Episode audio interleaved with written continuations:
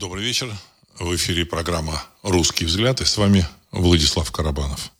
Сегодня 4 июля 2023 года, и я вас приветствую в нашем эфире. Продолжается в России и мире э, марлезонский балет. Причем он, значит, меняются это, сцены марлезонского балета, акты марлезонского балета. Там, так сказать, был шестой уже акт, или даже седьмой начался акт, а потом раз, опа, и, значит, следующий, там, пятый акт. То есть они идут не последовательности друг за другом, а, в общем-то, возвращаются обратно. Ну, или там, в общем-то, чудеса всякие, которые там выполняют, вытворяют, значит, там, западные товарищи э, с э, намеками на какие-то там ядерные э, диверсии или там провокации, я не знаю. Вот. Э, ну, я думаю, что нужно сначала разобраться э, с российскими какими-то делами, вот, ну, в общем, поставить точки над «и». Я хотел бы поделиться своими мыслями. Все, что я говорю, это мои мысли. Э, я, я, я делюсь своими мыслями. Не знаю, то, что я говорю, не значит, что это, в общем-то, истина в последней инстанции. Я могу ошибаться. Но, тем не менее, я считаю, что есть необходимость поделиться своими взглядами, своей позицией по тем или иным событиям в России и в мире с точки зрения русского взгляда. Вот. Ну, событие последнее. Сегодня стало известно, что ЧВК «Вагнер» остается э, на Украине. Э, ну, не, я прошу прощения, в войне э, с, вот с этой как бы, территорией 404 на территории бывшей Украины. Ну, понятно, что на территории там Луганской и Донецкой областей, где они э, участвовали в военной операции. Вот. То есть э, перебазирование в, в Белоруссию ну, под вопросом. Вот. Насколько я понимаю, там какие-то уже палатки поставлены, еще что-то. Ну, под вопросом. Важно знать э, простые, несколько простых фактов. Первое. В пятницу, 30 июня, КАМАЗ э, доставил э, в, в офис Вагнера э, значит, в Санкт-Петербурге технику, изъятую за неделю до этого, во время начала вот этой вот, так сказать, спецоперации, или, я не знаю, выдвижению к, к Москве Вагнера, там, или там, как это назвать уже, я не знаю. Значит, я думаю, что ни мятежом, ни переворотом, это уже не попытками переворота, это уже называть в ближайшее время не будут. Вот, значит, а вот когда значит, вот эти события начались, выдвижение в Москву, значит, приехали э, группы ФСБ, э, значит, там, и э, значит, выгребли всю технику у Вагнера и деньги, которые были в питерском офисе Вагнера. Вот. И 30 июня вот эта же техника вся без всяких изъятий была, была обратно возвращена на КАМАЗе э, в офис Вагнера. 2 июня, июля, то есть я прошу прощения, 2 июля было, были возвращены деньги в размере 10 миллиардов рублей. Вот, значит, деньги получил водитель э, Вагнера, э, который там работает в Петербурге, а сам Пригожин участвовал в совещании в Москве. Значит, эта информация говорит о том, что, в принципе, вот это вот выдвижение в Москву, оно ну, не то чтобы улажено, но в целом, в общем-то, стороны возвращаются к тем же самым позициям, с которых все начинали. Вот, значит, там были какие-то трения, трения непонимания, ну, я так понимаю, вот. Значит, клятва верности президенту со стороны каких-то там чиновников э, высших, вот. Значит, э, министр иностранных дел э, Лавров сказал, что это не перевороты, не мятежи, это просто передряги. Вот. Ну и вот я думаю, что сейчас это будет смещаться в сторону передряг. В общем, все подтверждается все то, о чем я говорил всю прошедшую неделю. Это внутренние какие-то, в общем-то, варианты переговоров или, значит, внутренние варианты каких-то, так сказать, действий. Ну, башен Кремля. Значит, э, башня Кремля, э, в которой там принимает участие товарищ Шойгу, она, казалось бы, вот вроде бы выиграла, а потом, видимо, в Кремле поняли, что победа Шойгу э, может обрушить вообще всю политическую систему Российской Федерации. Причем конкретно. Согласно данным, которые распространяются в интернете, более половины россиян поддерживают действия Вагнера. Ну, я опять же, так сказать, это слухи все. это все слухи. Но я думаю, что за этими слухами реальные какие-то есть э, реальная информация. В целом в Кремле поняли, что система, в которой они жили, она э, переформатированию, в общем-то, так сказать, не подлежит, потому что она неустойчива. Значит, она опирается, с одной стороны, на какую-то группу, там, в которой участвует этот э, Шойгу, там какая-то группа, с которой там имеет дело Вагнер, еще там какие-то группы. Это, эта система, она устойчива только до тех пор, пока они, в общем-то, друг с другом э, находят общий язык, мягко говоря. Но в целом эта система неустойчива. Причем она неустойчива как раз за, за счет того, что есть слабые стороны. И вот как бы, так сказать, вот группа Шойгу – это самое слабое звено в этой системе. Если ее убрать, эту группу Шойгу, а система, система наоборот, возможно, приобретет устойчивость. Вот. А если ее сохранить, убрать их э, оппонентов, то система может, в общем-то, так сказать, э, закачаться, и что там дальше будет, э, никому не известно. Поэтому ребята решили пока сохранить статус-кво. Тем более на э, фронтах специальной военной операции э, значит, армия замечательного государства Украина э, жмет, значит, в надежде, что Вагнера нет, им, в общем-то, удастся достигнуть какого-то там, тактического или даже стратегического перевеса и прорваться. И кремлевские товарищи тоже это поняли. Вот. Я думаю, что и в, Министерстве обороны это поняли, и, в общем-то, так сказать, возможно, и сам Шойгу это понял, потому что, ну, мы вот видим по сводкам с фронтов, что давление э, со стороны ВСУ, оно такое конкретное. Там, то, что там Коношенков сообщает о уничтоженных там леопардах, там этих французских танках, вот этих легких, вот о том, что, так сказать, уничтожают там немеренное количество техники, это все очень хорошо, очень замечательно. Но мы видим, что на стороне ВСУ появился определенный драйв именно после вот этого, так сказать, разгона вот этого Вагнера. Вот. Значит, они решили, что да, самой боеспособной части нет, и вот теперь можно уже, в общем-то, попробовать поднажать. Вот. это все, все это, я, я думаю, что все вместе, все данные, информация, статистика привело кремлевских вот этих, так сказать, товарищей к выводу, что нужно возвращаться к, стар, стар, к старому формату, к старой архитектуре. Надолго ли это, я не знаю. Я так полагаю, что все, все эти перед, э, перед, передряги возникли э, в преддверии выборов в Российской Федерации, выборов президента Российской Федерации. В 2018 году они, в общем-то, так сказать, согласились э, с фамилией, значит, э, Путин, вот, а вот в 2024 году там у них, возможно, какие-то другие сейчас планы у этих э, башен. Я вот говорил о том, что, возможно, господин Шойгу там планировал стать президентом. Возможно, там еще какие-то. Вот сейчас там говорят о том, что Дмитрий Анатольевич Медведев опять хочет вернуться, так сказать. Вот, я, я, я так полагаю, там обсуждают с ним какие-то варианты. Еще какие-то варианты есть. на самом деле э, наступает время очень такое неустойчивое вот время, когда э, российская, вот, эта вот, так сказать, э, пирамида власти, она э, утрачивает устойчивость. Вот. И вот это действие, в общем-то, Вагнера, это как раз э, свидетельствует о том, что вот эта пирамида, она качается.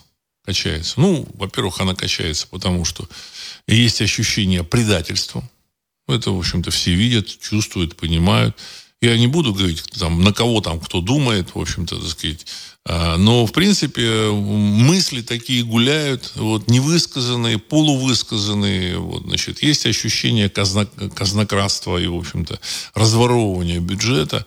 Есть обида со стороны населения в отношении, в общем-то, так сказать, э, вот этих вот дирижеров всей, всей этой спецоперации и всей, в общем-то, всех взаимоотношений, так сказать, с остальным миром. То есть получается такая интересная ситуация. Вот эти олигархи российские, они разбогатели.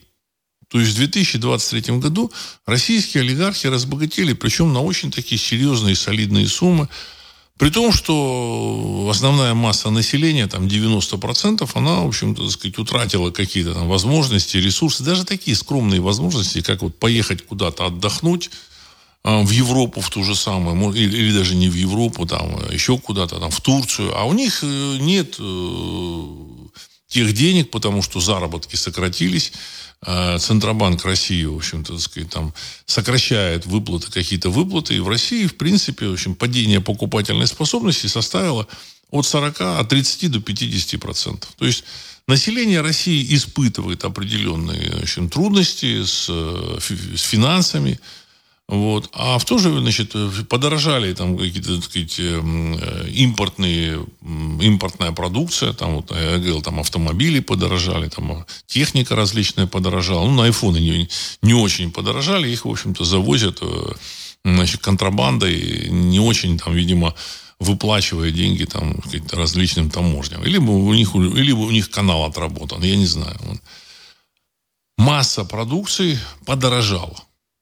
При том, что денег меньше, продукции, продукция подорожала, и, в принципе, население России, в общем, испытывает определенный дискомфорт. А в это же время э, правящий какой-то, так сказать, слой людей, которые, в общем-то, так сказать, раньше себя неплохо чувствовал, стал чувствовать еще лучше. Причем они живут э, за рубежом, э, качают российские ресурсы, вот, понимаете, дай бог, если бы они качали бы, вот, так сказать, продукты своего там труда, интеллектуальных разработок и всего того. Они качают то, что принадлежит всему населению России. Там, э, нефть, газ, лес, там, рыба, там, ну, в общем-то, какие-то еще полезные ископаемые. Вот. Значит, э, деньги уходят из России, как я раньше говорил, там примерно там, 400-450 миллиардов долларов. Это, это, это объем экспорта из России. А импорт из России снизился, при том, что доллар растет. В общем-то, и вот эти вот даже там у э, товарища Соловьева, ток-шоу Соловьева, я называю их товарищами, потому что они все были коммунистами в той или иной степени, поэтому я думаю, что так можно называть их. Этого вот на ток-шоу товарища Соловьева уже жалуются даже значит, там, представители там, промышленников там, или предпринимателей российских, говорят, ну, ну как это, ну, ну э, значит, это, Центробанк, он, в общем-то, так сказать, не, не имитирует деньги, нет эмиссии, сокращается, так сказать, денежная масса, когда вот все, все очень, так сказать, кисло. Вот.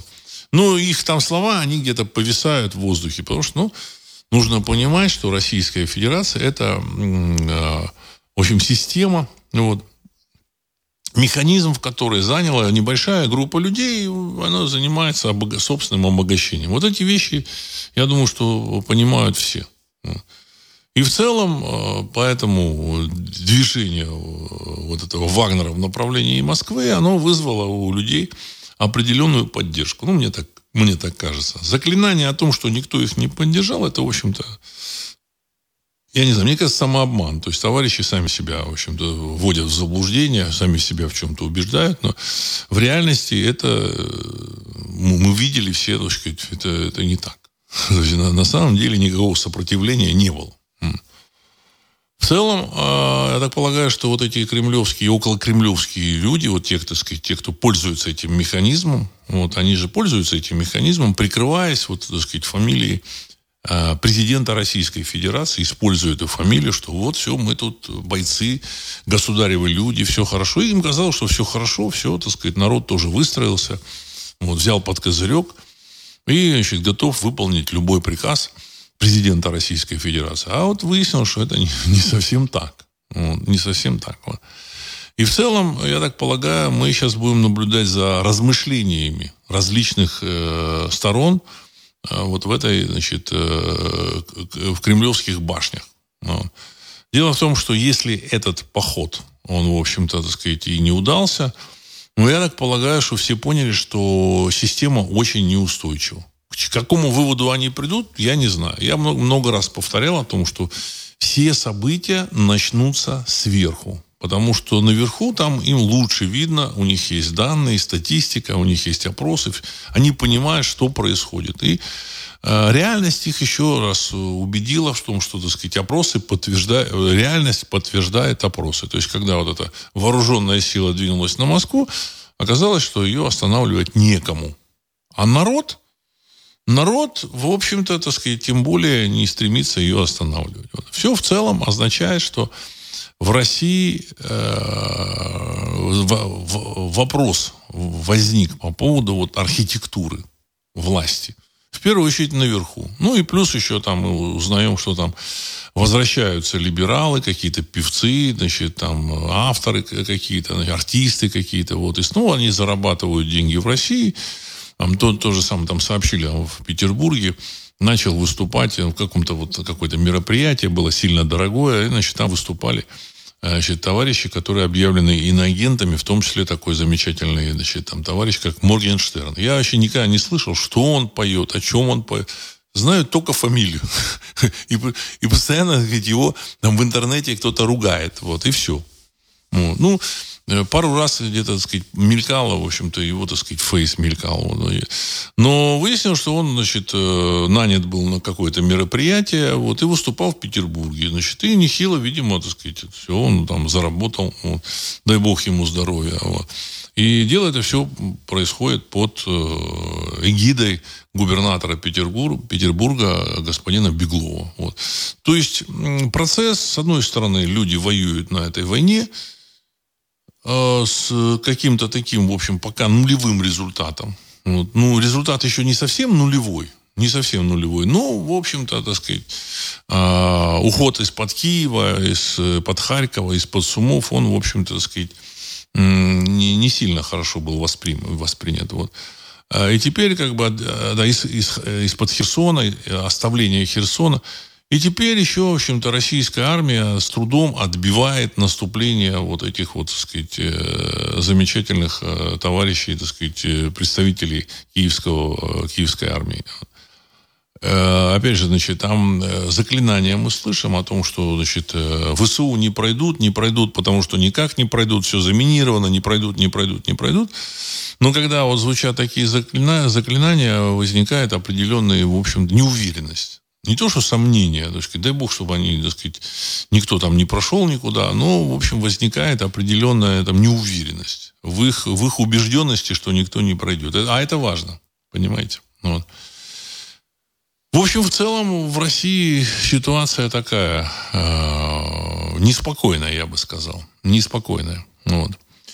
Но я думаю, что если вот у вас будут вопросы, я, в общем, попробую какие-то детали пояснить. Вот. Э, по поводу э, глобальных событий, я вот зачитаю сейчас э, вопрос Сергея, 1956, он пишет. Госдолг США за неполный месяц увеличился почти на триллион долларов – это делает администрация Байдена, которая реально делает все для того, чтобы крах доллара наступил как можно скорее и таким образом кинуть как можно больше инвесторов по всему миру. Очень разумная политика. Конец цитаты.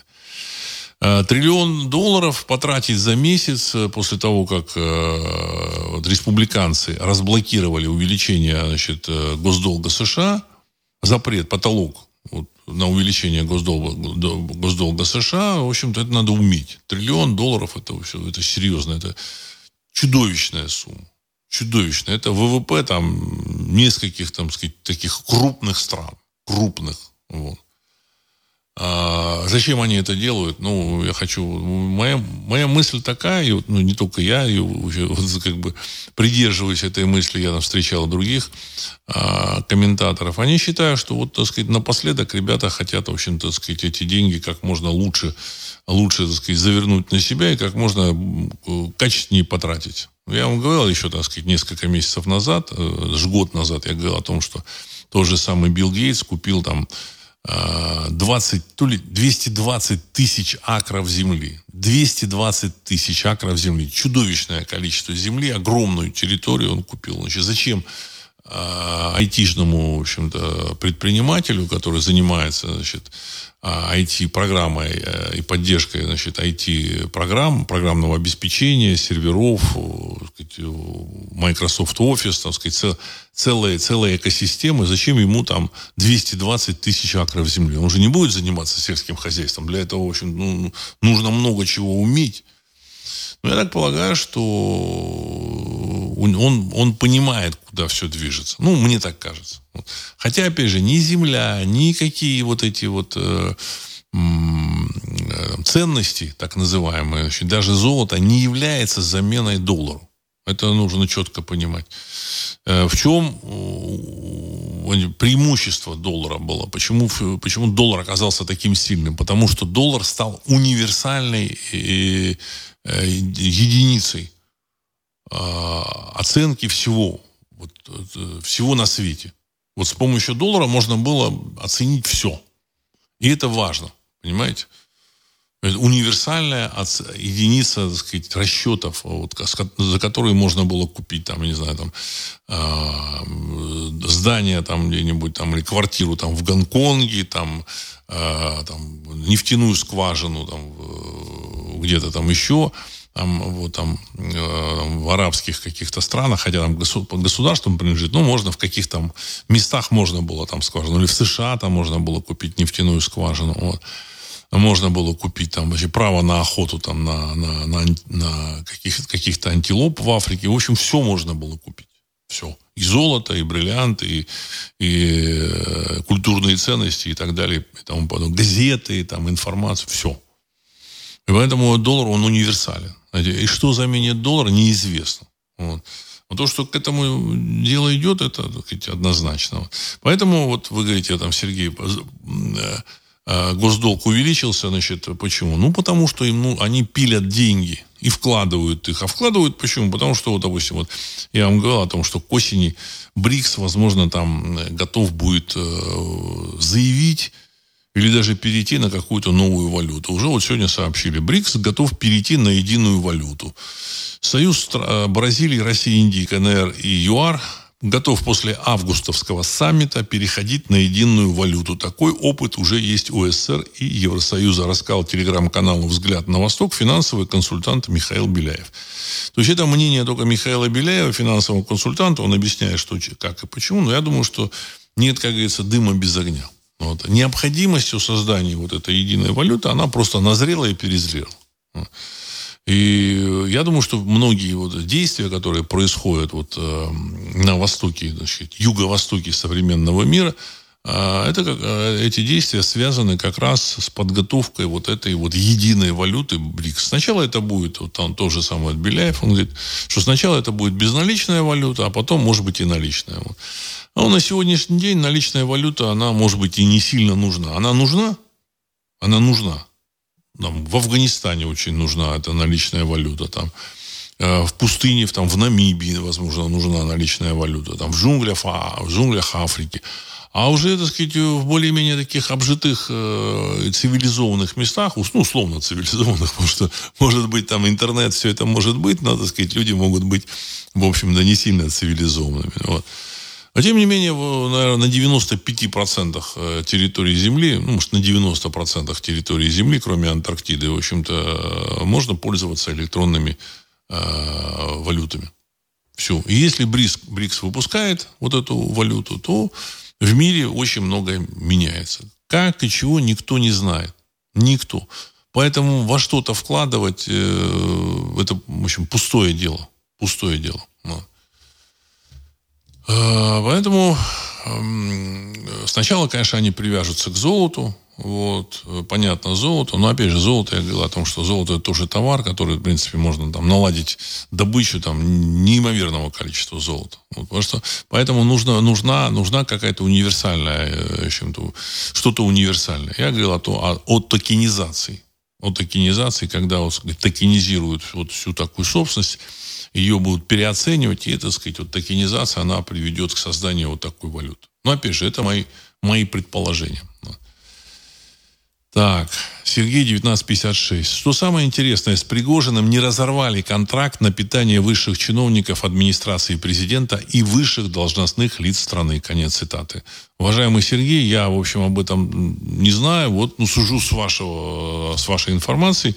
Если это так, это говорит о том, что в общем-то, взвесили и пришли к выводу, что, оказывается, питание высших чиновников страны – это очень важная вещь, и архиважная вещь, и господину Шойгу и его друзьям, видимо, доверить это питание нельзя. Эти есть э, какие-то, видимо, там мысли. Вот. Ну, еще раз я хочу э, э, сказать, что население ощущает, есть такое ощущение, что оно еще, оно как бы ощущает предательство. Предательство. С чьей стороны, как, еще это не высказано. Это еще, так сказать, витает в воздухе. Вот, значит, постоянно говорят, а везде в интернете, значит, на всех форумах говорят договорники, договорники, договорники. Но предатели еще не обозначены. А, я думаю, что через некоторое время будут обозначены уже предатели. Значит, это уже такое стихийное, коллективное, бессознательное. Оно уже, в общем-то, так сказать, где-то, так сказать, такая тема созрела. И дальше эта тема, она будет уже, в общем, выплескиваться в общественное поле. В свое время э, в Российской империи перед революцией предательницей считали э, жену Николая II, э, значит, Александру так как она была немкой, и вот ее, есть у нее было какое-то окружение, ее считали предательницей. Что она там как, каким-то образом, так сказать, сливает какие-то планы. Э, я сейчас не берусь сказать, так это или не так. Сейчас утверждаю, что этого не было, что она не была, так сказать, ничего подобного не было. Но вот так, такое общественное мнение было, и оно послужило, э, я думаю, что одним из таких спусковых крючков вот к, к февральскому перевороту и, так сказать, дальнейшим событиям которые произошли в, э, в ноябре 17 года. В конце октября. Это Октябрьская революция была. Денис Краснодар. Владислав Александрович, сгоревшая крупнейшая библиотека Франции – это знак новой эпохи, конец цитаты. Ну, это, в общем-то, да, так сказать, это в Марселе сожгли крупнейшую библиотеку во Франции, значит, в которой там хранился миллион томов, миллион томов, и 350 тысяч томов были доступны. Ну, значит, название библиотеки, э, сейчас я вот, так сказать, тут, тут у меня, как бы, так сказать, есть информация про эту библиотеку.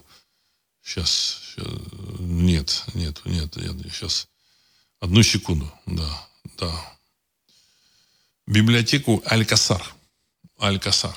То есть, э, ну, понятно, что сожгли вот эти вот э, бастующие, демонстрирующие, в общем-то, эмигранты из Северной Африки и, и, и из Африки. Вот, я не знаю, азиаты там присоединились, к ним не присоединились. А, но я в прошлом выпуске говорил, и, и раньше говорил, зачем, в общем-то, вот этих вот э, афри, э, арабо-африканцев, африканцев заводят в страны Европы. Ну, для того, чтобы сделать Европу такой же, сложной территории в этническом и расовом плане, как и Соединенные Штаты Америки, чтобы, в общем-то, они не выделялись каким-то, так сказать, там, каким-то балансом, спокойствием, чтобы там тоже все кипело. И таким образом, в общем-то, лишить французов идентичности, потому что, ну, когда во Франции будут жить а, афрофранцузы, значит, и там арабо-французы, значит, азиато-французы, еще какие-то разные французы. В общем-то, понятно, что никаких французов в принципе уже не будет. Это будет такое политическое понятие, которое, которое очень размыто, и непонятно, что такое тогда француз будет. Это программа а, разработанная какими-то глобальными кукловодами, и они ее воплощают. И вот это результат ее воплощения, это, так сказать, вот эти события, потрясения во Франции. А, на мой взгляд, эти потрясения э, отрежиссированы для того, чтобы, в общем, потребовать для вот этих а, афро-французов, арабо-французов э, какого-то более э, весомого статуса, нежели они сейчас обладают. То есть они и так обладают серьезным статусом, там судьи им прощают какие-то нарушения, ну, об этом уже говорили. Значит, какие-то вот французы, такие коренные французы, там попытались выступить, их тоже, тоже как бы зажали. То же самое вот э, отец Марин Люпен, значит, э, Люпен, вот его просто назвали Люпен, Люпен, вот. Он в свое время как возглавлял Национальный фронт Франции, он говорил, что наступит тот день, когда э, в общем, французам будет тяжело. В общем, они, им придется опускать глаза, значит, э, когда они будут проходить рядом с этими самыми с мигрантами. Вот. Ну, в общем-то, его обвинили там в, в расизме э, и во всех этих самых э, грехах, в общем-то, и вот, так сказать, сплавили из этого национального фронта. И им стала, значит, его дочь Марин Ле Пен которая там пытается в мягкой форме, так сказать, довести до публики свои, в общем, вполне себе мягкие национальные какие-то взгляды. Вот. Но она, в общем, вполне контролируема. Вот.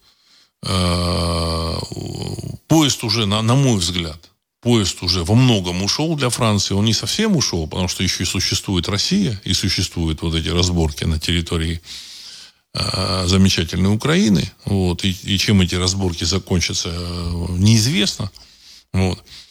И поэтому сейчас во Франции пытаются, в общем-то, закрепить за вот этой арабо-французами, афро-французами какой-то сегмент в политической системе.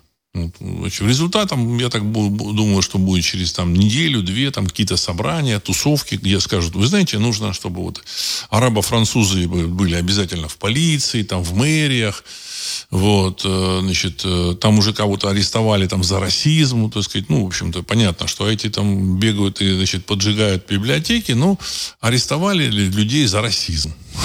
Какого-то тренера. Вот. А, тренера э, Парис Сен-Жермен, кажется э, клуба, клуба, футбольного клуба за расизм. Понимаете, который вообще не, не, совсем, мне кажется, так сказать, там, в общем-то, его там за уши притянули, так сказать, приписали это расизму. То есть, на самом деле, конечно, жесткое преследование, в общем-то, национальных э, там, лидеров, э, сказать, лидеров там как таковых и, и в общем-то, нет потому что, так сказать, жестко их, так сказать, зачищают на самом, так сказать, на самого начала, чтобы они даже не появились. Пресса находится полностью под контролем вот этих вот товарищей, глобальных кукловодов, которые план для Франции, значит, эм, прописали. Вот. И поэтому сегодня мы видим переход, потихонечку уступку, а вот э, первые шаги выбивание уступки в политическом сегменте для вот этих арабо-французов и афро-французов. То есть они там играли какую-то роль в жизни, но, их, их, но тем не менее в политике все равно засели французы. А французы там такие, ну, они э, консерваторы в том, чтобы передавать эти должности, так сказать, по наследству, там, каким-то знакомым, родственникам. Они, в общем-то, за этим следили. Ну, особенно в местечках во всяких, вот. Ну, а нужно, в общем-то, их выбить с этих местечек и сказать, так, вы должны тут уступить там половину мест вот этим вот замечательным, значит, э, новым французам. Они все граждане Франции, в общем-то, так сказать. На них Франция, ну, это я вот аргументы это еще там э, Либерды, я так, так сказать, там при, привожу примерные, что с ними Франция расцветет, начнет, значит, развиваться, вот, и поэтому нужно, в общем-то, их в полицию, потому что они, вот, будут они в полиции, они сами смогут подавить вот эти вот выступления недовольной молодежи. Ну, в общем, вот увидите, вот именно так будет через неделю, через две, когда они начнут там обсуждать, о чем-то переговариваться. Сказать, там желтые жилеты загасили, это, это неинтересно. А вот здесь они будут переговаривать и будут такие предложения. И с аплодисментами там Макрон там, и в общем-то люди, вот, э, которые в его этой партийке вот, в парламенте Франции, они, в общем-то, это будут протаскивать. На самом деле, э, в принципе, если они это протащат, там, ну, дальше еще там целый, целый ряд шагов нужно сделать. Но, тем не менее, в общем, перспективы у Франции, в общем, быть э, страной, в которой, в общем-то, так сказать, этническое понятие француз будет отсутствовать. Понимаете? Вот. И только в случае победы России вот, на востоке Европы что-то может поменяться. С, с победой есть большие, большие вопросы. Именно из-за того, что мы видим вот это предательство. Мы видим. А я говорю о том, что э, русская армия, она, в общем, достаточно сильная, мощная. Российская армия, она достаточно сильная, мощная. И даже когда ее сдерживают, там, понимаете, связаны э, ноги, одна рука за спиной, правая, и вот одной, даже одной левой рукой, вот эта российская армия, она, в общем-то, сказать, очень до, достаточно эффективно сопротивляется. Хотя должна была бы, в общем, по, по идее отступить. Население собирает там деньги на дроны, тепловизоры, лодки сейчас собирают деньги на лодки, вот, там, ну, еще, там, одежду, там, ну, вплоть до трусов. Вот, сказать. Российское население очень патриотично настроено. Вот. Это, это вот э, западные вот эти вот игроки американские, которые там думали, что вот, сказать, ну, по плану там должно было, видимо, там развиваться и, и привести к поражению России, это, в общем-то, не дает, видимо, значит, э, сделать все по их сценарию их сценарий. Вообще, как будет развиваться, у меня очень большие вопросы. Очень большой вопрос. Тут всякие чудеса могут начаться в России. А, так, значит, так что по поводу библиотеки я все сказал. Это все простят, это все простят. Этим, так сказать, французам все простят. Ануфриев, по форме это был не мятеж, а вооруженная демонстрация, при том, что мирные демонстрации с началом так называемой пандемии в стране полностью де-факто запрещены. Конец цитаты. Ну, совершенно верно. То есть он заявлял о том, что мы приедем, так сказать, тут демонстрировать значит, в Москву, ну и поехали. Выяснилось, что их, в общем, никто остановить не может, и никакие, никакие заявления значит, президента России, они тоже, в общем-то, так сказать, никого не остановили. Только переговоры с участием Лукашенко, они, в общем-то, остановили. И, значит, э, угроза взрыва мостов через реку Аку. Знаете, вот, вот только это. Я не исключу, не исключаю, что, в общем-то, пригрозили еще использовать ядерное оружие. Понимаете? Я не удивлюсь, если, так сказать, кто-то там звонил, и мы говорим, да, мы сейчас это применим ядерное оружие. Потому что, ну, потому что, допустим, э, по каким-то, так сказать, супостатам, которые на Западе, там ядерное оружие применять, ну, в общем-то, нельзя. Это, это, это неправильно. Это противоречит российской вот этой доктрине безопасности. А вот э, в этом случае, в случае как бы безо, Э, безопасности правящей, так сказать, как бы э, ну, системы, вот, возможно, я, не исключаю, опять же, это, это просто предположение. Может быть, никто ни, ничего не, не говорил, не угрожал. Но судя по тому, что отправили вертолеты, э, значит, еще, так сказать, не спросив как следует ребят ни о чем, ну, испугались очень сильно. Поэтому могли бы, мне кажется, так сказать, и, и пригрозить. Ну, не факт, что могли бы использовать. Далеко, не факт. Так, э, Сергей, 1956 опять. Как сообщают турецкие источники, в здании управления СБУ в Сумской области была намечена встреча разведки на высоком уровне с участием различных сотрудников западных спецслужб. По их данным, в результате российского удара имеется 30 погибших и десятки раненых, в том числе и иностранные разведчики. Конец цитаты. Это вот удар по зданию СБУ в Сумской области. Ну, уважаемый Сергей, я бы, в общем-то, не стал бы там при, преувелич, преувеличивать или доверять данным. Понимаете, все-таки э, господин Коношенко очень толковый это спикер вот, значит, вооруженных сил Российской Федерации, очень толковый, мне нравится, как он говорит, четко все, так сказать, перечисляет все. Но отклонения могут быть. Отклонения могут быть. Отклонения в этой от реальности могут быть. Потому что, знаете, люди вот пишут, что, знаете, странно как-то, вот, так сказать, бомбят, бомбят, бомбят. Сколько этих шахидов уже отправили на эту Украину? Одному Богу известно, так сказать. Там, там были налеты по 100 этих шахидов, ну, этих дронов. Э, вот. Каждый шахид, значит, насколько я так понимаю, от 50 до 100 килограмм, значит, боезаряд там в этом шахиде. Вот, значит, их отправляли, э, говорили, что это вполне успешная техника, четко наводилось все. Но результата мы, честно говоря, так не очень видим. То есть сообщали о каких-то там сотнях калибр, калибров. Насколько мне известно, значит, отправлено уже около трех тысяч калибров только по целям э, на территории У-404. А вот с результатами как-то, вот, знаете, слабо. Слабо. Вот. Сейчас, правда, появились, вот, так сказать, вот съемки были в Краматорске о том, что, вот, так сказать, нанесли удар по месту там, ну, питания э, наемников, вот, значит, и вот показали все. А вот раньше, как бы, так сказать, только сообщали, так, знаете, так сказать, ну, вы знаете, значит, никто не может сказать, Украина скрывает, все, в общем-то. И вот мы якобы нанесли удар, ну, Россия, и все, и тишина. Этому у публики есть определенные, в общем-то, сомнения. Сомнения. Значит, в момент вот после вот этого демонстрации Пригожина, вот через неделю, в общем-то, в течение этой недели, вот в течение нескольких дней после того, как демонстрация была оккупирована, вот, вот сообщили а вот, а как раз об ударе по столовой в, этой, в Краматорске.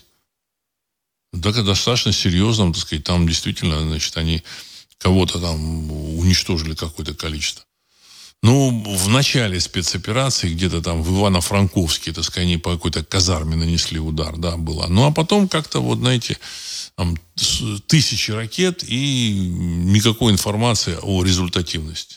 Знаете, это вызывает вопросы.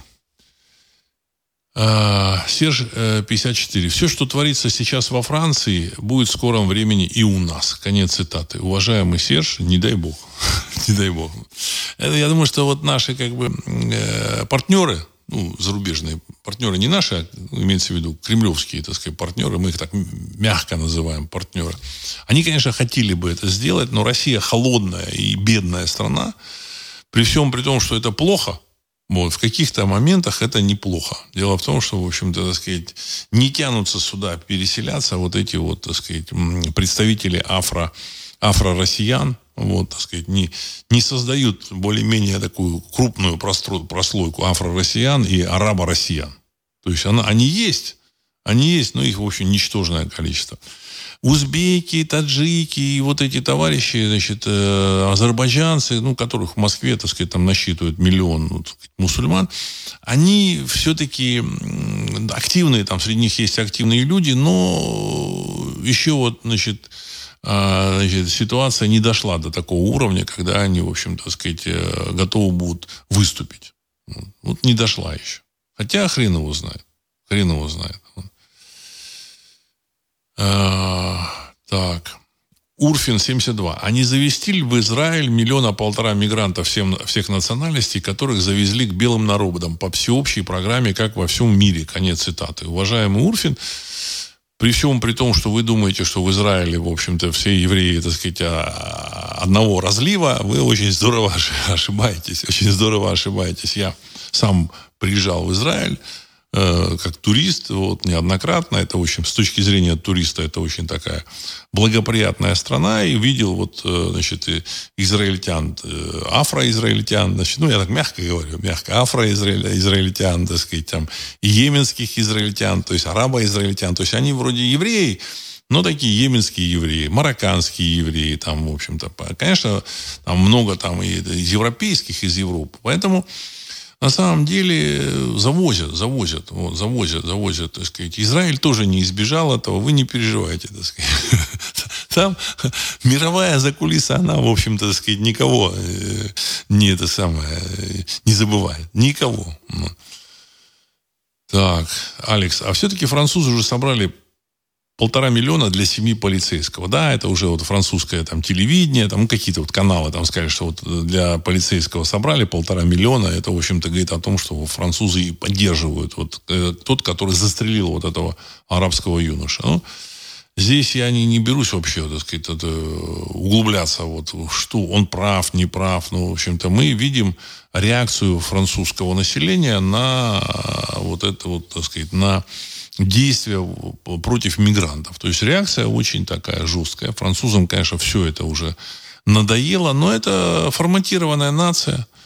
Они давно уже отформатированы. Значит, и поэтому им навязывают все, что хотят, в общем-то, дирижеры. Если они даже не, даже не смогли избрать вот эту Марин Ле Пен. Ну, она такая, в общем, мягенькая тетенька, мягенькая тетенька, которая хотела только остановить миграцию. Хотя, опять же, я говорю, что когда рухнет мировая финансовая система, основанная вот на нынешних валютах, я думаю, что в мире поменяется в том числе и миграционная политика. Как только не будет Соединенных Штатов Америки и этой задачей э, отформатировать э, все развитые страны по европейские, по примеру США, то есть завести туда мигрантов, создать ту же самую расово конфессионально-культурную, в общем-то, кашу, которая там в Америке. Вот как только такой задачи не будет стоять, я думаю, что эти европейцы очень быстро освободятся от э, всех мигрантов. Я думаю, что немцы там, в общем, первыми э, резко начнут сокращать. Вот, так сказать. Это раньше мы думали, что вот эти мигранты, это вот, так сказать, след, появление мигрантов, это следствие такой бесхребетности, мягкости, там, либерализма вот этих немед... э, европейских наций. Это и все, это все чушь, иллюзия. Они как были национально ориентированными, эти нации, так и не остались. Но просто, так сказать, их хорошо так взнуздали и сказали, а, так сказать, соп собой, алло, так сказать, и вперед, вот вы должны ехать туда. И все, и они, они не смеют пикнуть. А если кто-то там пытается пикнуть, ему там раз на лоб – Э, значит, э, ярлык, там, фашист, нацист, ну и так далее и тому подобное, в общем-то, вот. Причем там это э, такая правая партия у них там была, НДП, кажется, НДП, вот, значит, которая такая, в общем-то, национально-патриотическая, так, мягко, мягко, вот, а может не мягко, вот. И выяснилось, что в руководстве этой партии больше половины это провокаторы, которые, так сказать, состоящие на службе, так сказать, значит, агентство по защите Конституции э, Германии. Понимаете? То есть это с одной стороны, они вроде бы выполняют какую-то задачу, они отвечают на чаяние населения Германии, но с другой стороны, там, в общем, в руководстве провокаторы, которые, в принципе, так сказать, делают все, чтобы дискредитировать эту идею в глазах обычных немцев. То есть совершают какие-то гадости, гнусности, ну и так далее и тому подобное. Значит, это очень такая серьезная, тщательная работа, выстроена дирижерами, значит, сценаристами. И поэтому, как только э, эти дирижеры, в общем-то, у них там чуть-чуть э, ресурсов меньше будет, я думаю, что все-таки это произойдет так или иначе. Вот. А, я думаю, что немцы э, будут расставаться со своими мигрантами очень жестко. Очень жестко. Вот. Русских, я думаю, что мигрантов, а их там тоже, так сказать, много. Значит, из России в Германии русскоговорящих 5 миллионов человек. 5 миллионов, представляете, да? Значит, население Германии 80 миллионов, и э, больше 5%, 6,5-7% это э, значит, э, выходцы из бывшего Советского Союза, русско- русскоговорящие. Я думаю, с русскоговорящими они там помягче будут, ну, хотя хрен его знает. Но этих вот э, афро- и арабонемцев, они, я думаю, что, сказать, строем отправят обратно. Обратно. Это сто процентов будет. Если вот эта э, система, глобальная, в общем-то, система финансовая, она сломается. Она все идет к этому. Так. Дмитрий, в чем, по-вашему, задумка с передачей ядерного оружия в Беларусь? Конец цитаты. Чисто демонстрация. Ничего технически, тактически, стратегически это не решает. Просто, значит, американцы взяли, разместили свое ядерное оружие в Европе, там, в, в Нидерландах, э, в Италии, в Германии, кажется, есть. Ну, есть, кажется, в Германии, да. Вот. И соответственно, Россия тоже говорит, ну, мы тоже своих союзников разместим. Чисто ответ такой. В дипломатии считается, ну, нужно, так сказать, на... высылка демократов, дипломатов должна, э, в качестве ответа должна быть э, высылка таких же дипломатов. Там, а выслали 10 человек, должны выслать тоже 10. И то же самое такой дипломатический ответ. Э, наличие и отсутствие этого оружия в Беларуси вообще ничего не решает. В случае ядерного конфликта удары будут нанесены по центрам принятия решений, так сказать, по Вашингтону, там, Нью-Йорку, не дай бог, конечно, не дай бог, вот. А, значит, ну, понятно, что, так сказать, э, по там штабам, по Парижу, э, Лондону, вот. И, в принципе, как бы, так сказать, это в стратегических планах существует. Другой вопрос, что вот эти товарищи, они понимают, что в России, так сказать, такой там бедлам в руководстве, что, в принципе, так сказать, решение это никто никогда не примет.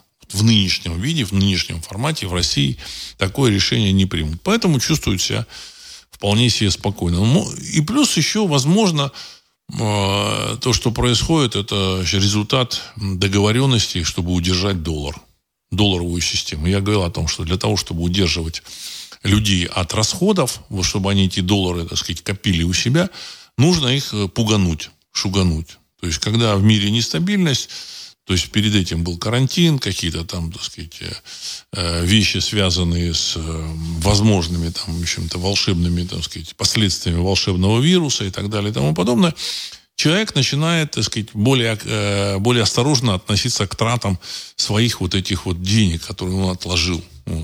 А немцы отложили очень много. Еще там 10 лет назад сумма фигурировала то ли 8, то ли 10 триллионов евро.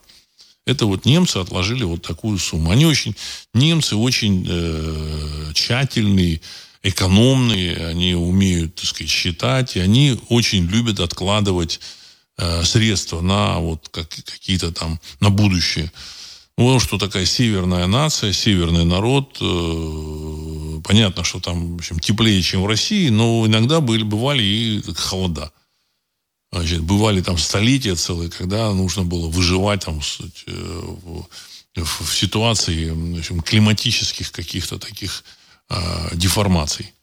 Ну, там, там холода, там зима там заканчивалась там в мае и начиналась в сентябре, так сказать, на Руси это было, и там тоже это было. Целое столетие, 17 э, э, век, первая половина, 17 конец 16 начало 17 века, это, в общем-то, э, малоледниковый период европейский. В общем-то, нужно было как-то сэкономить какие-то деньги. И у них это, это в программе, в подкорке уже. И также у остальных, значит, основная масса людей, которые там заработали деньги, это европейцы, выходцы с таких холодных земель, территорий. Поэтому их нужно заставить меньше тратить деньги. Как заставить? Ну, вот, значит, карантин, угроза э, значит, волшебного вируса и военные действия, которые могут там пере, перенестись в какие-то, какое-то противостояние глобальное. Они не понимают, что когда будет глобальное противостояние, их, их фантики вообще никому не, не нужны будут. Понимаете, не дай бог. Какие-то ядерные удары будут. Фантики вообще никому не нужны будут. Но, тем не менее, человек мыслит понятными форматами. Он не может представить, как это, как это, как это доллары не возьмут, или как это евро не возьмут в булочной. Вот советский человек, российский человек, он может это представить, потому что он все это помнит. Вот когда эти вот замечательные советские червонцы превратились в ничто. Вот. В относительно быстрый, так сказать, э, период. Олег, Владислав, как по-вашему, если Польша зайдет на Западную Украину, то что будет делать Россия? Проглотит или нет? Конец цитаты. Если в России, э, в общем-то, нет такого, в общем-то, так сказать, заглубленного, в общем-то, укоренившегося, так сказать, и управляющего всем предательства, то, в принципе, так сказать, э, Россия должна зайти, наоборот, на территорию Польши, и, в общем-то, Польша перейдет под контроль России. Вот, значит, э, тут э, другого быть не может. Если э, в России готовы там опять играть Западом, что-то что уступать, то да, тогда она зайдет и ничего делать не будет. Поэтому следующим номером после вот этого краха финансового это будет вход России э, в Польшу, Финляндию. Вот кто бы там сказал, ну не может быть. Не может быть, потому что не может быть. Так раньше, год назад, полтора года назад, э, кто если бы кто-то сказал, что Россия начнет специальную военную операцию против Украины, все бы сказали, ну такого не может быть. Или что Крым перейдет со, э, под контроль России, тоже сказали бы, не может быть. Все может быть, все произошло. Также, в общем-то, э, опять же, тут много факторов. Мы не знаем, что будет в Кремле. Кто будет рулить в Кремле. Если э, Шойгу, то это одна, как бы, так сказать, э, один сценарий, одна, так сказать, песня будет. А если, в общем-то, что-то там э, по-другому будет, то другая будет. С точки зрения военных возможностей России, точнее, то, что там Россия топчется на, вот этом, на линии фронта с ВСУ, в общем-то, пытается отбить какие-то атаки, это, это вообще нонсенс. Нонсенс. При том, что рассказывают, что в России 10 тысяч танков, там 2000 там, самолетов, еще там какое-то неимоверное количество всякой техники, там спутники, висят ракеты, калибры, э, кинжалы, искандеры и еще хрен знает что. И в то же время топтание, оно, в общем, мне непонятно. С точки зрения военных возможностей России, я думаю, что Россия зайдет на территорию Польши, на территорию Румынии, на территорию я не знаю, Словакии, Чехии зайдет, не зайдет, ну, в общем-то, это естественно, потому что это, эти территории, они были под контролем России по итогам э, Советского Союза, ну, Россия это Советский Союз, в общем-то, э, в таком, так сказать, издании, безнациональном советском издании, то, в общем-то, Россия вернет вот эту э, линию с, водораздела в Европе. Это минимум программы программа не максимум, программа средняя, MIDI. Значит, есть минимум, MIDI и максимум. Вот ми, программа MIDI – это контроль э, над Европой до Ла-Манша. И раздел, в общем-то, так сказать, э, с англосаксами современного мира. Америки э, остается Америка, там, сказать, часть там Южной Америки, часть Великобритания, там какие-то там Австралия, то есть все отлично. А Россия контролирует Европу. Европе будет очень хорошо. Вот. Я, я уверен, что европейцы, так сказать, с радостью согласятся. А программа «Максимум», в общем, не будем про программу «Максимум» говорить, так сказать.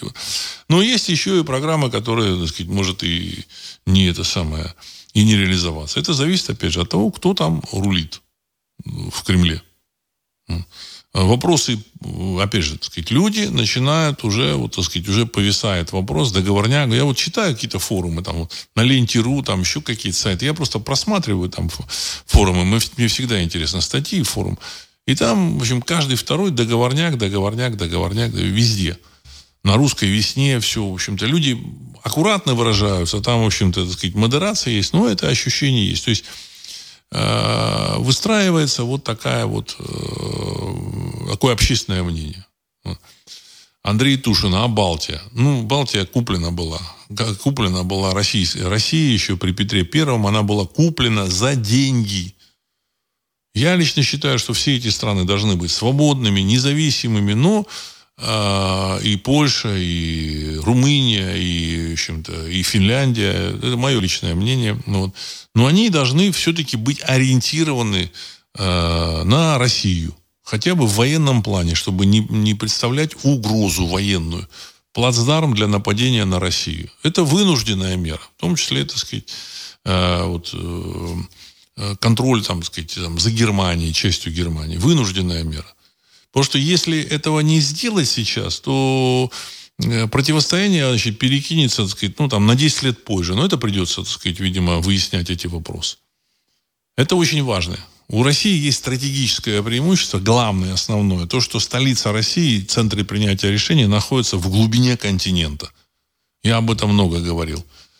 И приближение э, стран, которые могут быть плацдармом для противников России, понятно, что ни Эстония, ни Финляндия, ни Литва с Латвией не являются противниками России, вообще не могут в силу своих, э, своего потенциала там, размеров но они могут быть плацдармом для противников России реальных. И, в общем, появление, значит, на там у противников России там место для пусковых установок, оно, в общем-то, нивелирует, не сводит а, до, до нуля вот это вот, так сказать, преимущество нахождения центров принятия решений столицы и управленческих центров в центре континента. Что такое Москва? Москва находится в центре континента – а вот, допустим, Вашингтон, Лондон и даже Париж, они находятся, в общем, рядышком с берегом. Я не знаю, сколько от Парижа, от берега э, э, Атлантического океана до Парижа. Ну, может, 300 километров. То есть, э, где-то куда-то может подойти подводная лодка и, так сказать, э, с расстояния 300 километров дать залп. И все. Есть Париж, и, в общем, в центре принятия решений нет Парижа. Это очень существенная уязвимость. А у Лондона так вообще там он, находится на побережье, у Вашингтон тоже. Э, перенести в центр э, континента, центры принятия решений, так сказать, там это политические институты, там, э, Пентагоны, там всякие, куда-то в центр там, американского континента, не представляется возможным. То есть это можно сделать, но это, в общем, мало реально. Поэтому России придется значит, отодвигать э, вот эти вот, так сказать, границы стран, которые, в общем-то, могут быть, э, работать на, на противников России. Вот. Я лично за то, чтобы была независимая Польша, я всегда об этом говорил. И раньше говорил, и Прибалтика, и Латвия, и Эстония, и Литва, и Финляндия, в общем-то. Они, когда живут независимо, они, в общем, вполне себе э, комфортабельно. Вот. И Румыния, и, и, там, и Чехия со Словакией. Это, это, это просто мое, мое понимание. Я не знаю, как оно сложится. А, Черный круг. Здравия всем. Владислав Александрович, промелькнула информация о почти 80 тысяч погибших со стороны 404 при контрнаступе. Как вы считаете, стоит ли доверять этой информации? Конец цитаты. Я думаю, что не стоит. Я думаю, что не стоит. Слишком много. Там контрнаступ идет, там три недели буквально. Там неделя он там не шел, когда вот в России какие-то разборки были, они так немножко при, поутихли. Вот. А за три недели вот 80 тысяч, это получается там э, по 4 тысячи в день якобы они потеряли. Я думаю, что это нереально. Там то же самое Коношенко, ну, он, э, Коношенков говорил там, там 100, 200, там 500, ну, тысячу. Это в какие-то такие, в общем-то, пиковые дни. Я думаю, что вот 25-35 тысяч это максимум. Максимум. Вот. А опять же, так сказать, все это нужно так очень так сказать, серьезно изучать, знать. И мне кажется, что их потенциал вот этого контрнаступа, он не исчерпан. Вот в ближайшие дни начнутся какие-то особо мощные, наверное, а, значит, движения. Вот поэтому Вагнер остановили, они поняли, что, в общем-то, без Вагнера они могут, э, ну, без резерва. Что такое Вагнер? Это резерв. Это 15-20 тысяч человек, которые могут э, направить в какое-то возникновение какого-то прорыва. Если такой резерв есть, то этого прорыва, этот прорыв можно будет купировать. Поэтому, в общем-то, решили там замириться. Ну и плюс политическая конструкция России, она может, в общем, обвалиться. Вот, то есть тоже такой, в общем-то, реальный такой э, сценарий. А, Дмитрий Шойгу отыграли назад, значит, и китайское влияние на кремлевских, на кремлевских товарищей упало. В отместку Китая, признавшему границы УССР 1991 года. Да и доллар к 90 рублям прет как на, буфет, на буфет. Конец цитаты. Уважаемый Дмитрий, мы можем только вот внешне, так сказать, реагировать на события и как-то их комментировать. Что там, какие обсуждения, что там происходит вообще – Э, мы можем только догадываться. Причем секрет, тайна там так хранится крепко, что, в общем-то, до, до публики не доходит ничего. Ничего. Для всех было, в общем-то, новостью, когда, вот, так сказать, Вагнер двинулся на Москву. Хотя я говорю, что я, когда, значит, начал, так сказать, свои заявления там делать э, Пригожин, еще в конце зимы, в начале весны, я уже, в общем, у меня было уже подозрение было, что что-то там они готовят. И как-то он сказал, вот мне говорят, что вот когда ты пойдешь на Москву, вот ты можешь пойти на Москву, ну и вот как-то он так э, ушел от ответа. Зачем? Зачем? Типа, так сказать, вот я понял, что да, они готовят, видимо, что, ну, предположил. Предположил. Ну, оно так и оказалось. Э, Сергей, 1956. Здравия, Владислав Александрович. В Белом доме был обнаружен пакет колумбийского снега. Как заявляет охрана, такого еще не было ни при одном президенте. Косвенно подозревается Хантер Байден, так как все сотрудники при входе проверя... подвергаются тщательному досмотру, а члены семьи президента такой проверке не подлежат. Конец цитаты. Уважаемый Сергей, может быть все что угодно. Как провокация, так и действительно. Потому что провокация тоже нужна. Тоже нужна. Ну, в общем-то, видно, что Байдена ну, не то чтобы валят, но готовят тому, чтобы, вот, так сказать, по щелчку пальцев раз его и убрать. Так, хоп, и убрали. Вот. Э, и для этого нужны, вот, так сказать, поводы, поводы, поводы, а потом, так сказать, знаете, ну, много поводов. Вот. И раз, и как бы лишить его э, полномочий, как бы. Не потому, что у него есть полномочия, у него нет никаких полномочий. И не было с самого начала. Но на него нужно повесить в случае там чего, каких-то там поражений, всех собак. Я помните говорил о том, что вот на Западе, в общем, э, применяется практика, вот вроде демократические руководители, там нет механизма наказания за какие-то ошибки, там, в военных там, э, действиях, в начале там, вот, сказать, военных операций, за какие-то, в общем-то, проколы политические серьезные, но их э, начинают за другое преследовать, их так или иначе наказывают. Вот этого Ихуда Ольмерта э, в Израиле, значит, за операцию «Литой свинец», которую, в общем-то, э, израильская армия провалила. Вот, значит, э, это э, выдвижение в направлении Ливана, когда значит, израиль, израильская армия потеряла примерно 150 танков и БТРов, так сказать, вот, значит, боевых машин, и, в общем-то, они, они, они терпели поражение от Хизбаллы. И вот его нужно было наказать, его наказали, даже посадили премьер-министра, который принимал решение Эхуда Ольмерта, премьер-министра Израиля, за поражение, за начало операции «Литой свинец», в общем-то, так сказать, за ее непроработанность и так далее и тому подобное. Наказали его за что-то другое, но в реальности его наказали именно из-за этого. То же самое с Байденом, в общем-то, они, когда подготовили вот этого товарища и сделали президентом, вот, они уже предполагали э, какие-то рисковые действия, очень рисковые действия, и поэтому его предполагали как мальчика, для, на которого все повесят. То есть в американской политической и, в общем, экономической культуре очень важно найти виноватого всегда. Вот фирма там, в общем-то, так сказать, там рухнула какая-то большая, там, вот, ну, нашли, найти виноватого. Там это Enron там рухнула фирма, вот нашли там виноватого, там гиганта энергетический. Нашли виноватого, так сказать. И в политике то же самое. Нужно найти виноватого.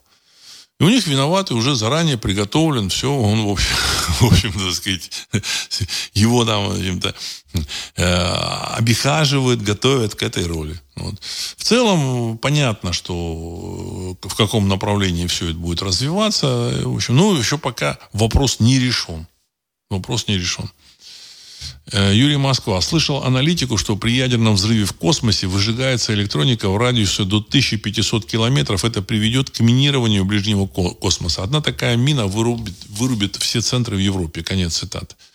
Ну, вы совершенно правы, но, опять же, ну, сказать, она не выжигается все-таки. Не вся электроника есть защищенная. Военная электроника защищена. Вот здания там, они защищены, насколько мне известно. Насколько мне известно. Но э, зажигание у машины, в общем, может отказать. Сказать, был, был на этом э, по каналу Discovery даже было такое небольшое э, видео, там, ну, там показывали там всякие варианты, вот а у них э, был такой, был такая, была такая программа, и вот там разные, разные там сюжеты показывали. И вот один из сюжетов был такой, что вот мы, говорит, электромагнитный разряд, который слабее, чем ядерный взрыв, ну, в общем-то, так сказать, как вариант может быть. Что случится с машиной? Да, машина тут же вырубила, все, она не заводится. А электроника сгорела, выгорела. Да, да, поэтому запрещены испытания ядерного оружия в космосе. Поэтому, и более того, я лично считаю, что никакой ядерной войны не будет. Все, что происходит, это все, чтобы спасти доллар. Доллар удобен всем. Понимаете, я не говорю, что, так сказать, там, да, надо быстрее, чтобы он свалился. Нет. Нет, доллар удобен всем. Когда доллар э, рухнет, то вся планета, она, в общем-то, будет искать там средства платежа. Но все все равно к этому идет, причем к этому двигают, э, в общем-то, американцы. И, в общем, начали этот процесс они очень-очень давно. Фил, Владислав, здравия желаю. Почему евро и доллар резко растет? Ну, потому что товарищи в Центробанке э, играют свою игру. Они хотят подороже продать свои евро и доллары. Это искусственный рост. Уже там даже вот, э, у того же Соловьева говорили, ну как это так? У России профицит внешней торговли, то есть она вывозит продукции на 400 миллиардов долларов. Ну, я условно говорю а возит на 200, то есть 200 миллиардов профицит, а доллар, в общем, растет. Он должен падать, а он растет. Ну, это искусственное, так сказать. Вот. Причины, зачем они? Я думаю, что подзаработать. Они хотят продать государственные доллары подольше, подороже, вот, поменьше затратить своих денег, в общем-то, сказать, меньше эмиссии, в общем-то, и вот таким образом они решают вопросы э, с военной операцией за счет, э, к сожалению, за счет населения. Но опять же, я думаю, что все будет хорошо, все идет хорошо. Понимаете, мы двигаемся по сценарию, написанному Богом, высшими силами. И все участники вот этой вот, э, вот этих событий, они делают э, не то, что хотят, а то, что должны сделать, мне кажется, с точки зрения вот высших сил. Поэтому я думаю, что все будет хорошо, мы будем жить в светлой, свободной России, и э, мы все это увидим. Вот. И на этом я хочу завершить сегодняшний выпуск. С вами был Владислав Карабанов, программа «Русский взгляд». Через несколько секунд композиция «Могучий прилив». Всего доброго.